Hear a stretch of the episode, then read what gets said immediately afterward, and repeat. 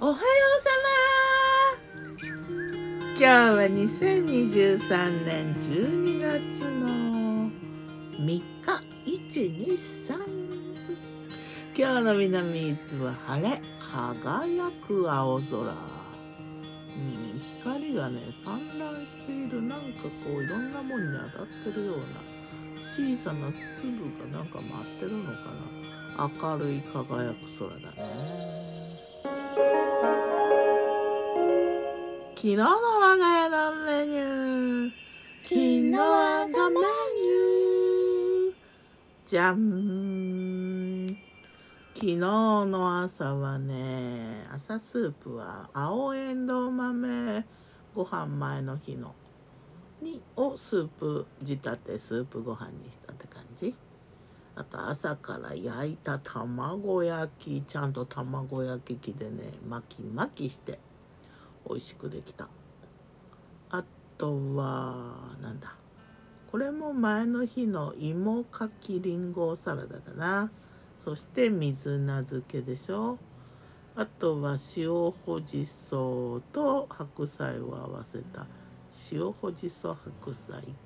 青汁豆乳。そんな感じ。うん。おやつはね焼き芋。そして夜は牡蠣の串焼き牡蠣をねまあいろんなのにするけどあの串焼きにしたね海にいる牡蠣だよ貝のね。うんこの時期牡蠣っていうと両方いるからね柿牡蠣。うんあのぷよぷよした海のミルク。海のミルクだっけ？って言われる牡蠣串焼きにしてね。なんか串打って。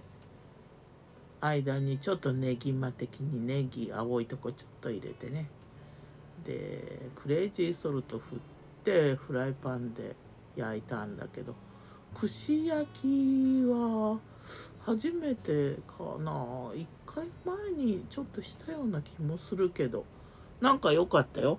あとねウインナーソーセージもネギマ的にネギとウインナーソーセージ。これはねネギマ合ってるね。それと里芋とこんにゃくとかしいたけとか前にちょっと煮物したの残ってたのに里芋としいたけが来たんでね。で昨日じゃないわ。前の日のあのこんにゃくも残ってたんでそういうの全部入れてなんかにぎやかなおつゆにしてそれから菜の花シーズン初かな？菜の花からしあえ。うんちょっとマヨネーズ入れて食べやすく。そして焼きりんごだ。昨日作ってたって言ったのは焼きりんごのことだね。焼きりんご作ったよ。グラニースミスっていうね青いりんごうーんグラニースミスっていうのはえー、っとスミスおばあちゃんっていうような意味でなんかオーストラリアのねスミスさんっていう人のところにたまたま自然交配かなできたりんご青りんごちょっと酸味があってねあのー、お料理するといい感じだな。そのまま食べるとちょっと酸っぱい。ちょっと酸っぱいのが好きな人は昨日もサラダに昨日いや違うな。前の日もサラダにね入れてたんだけどね。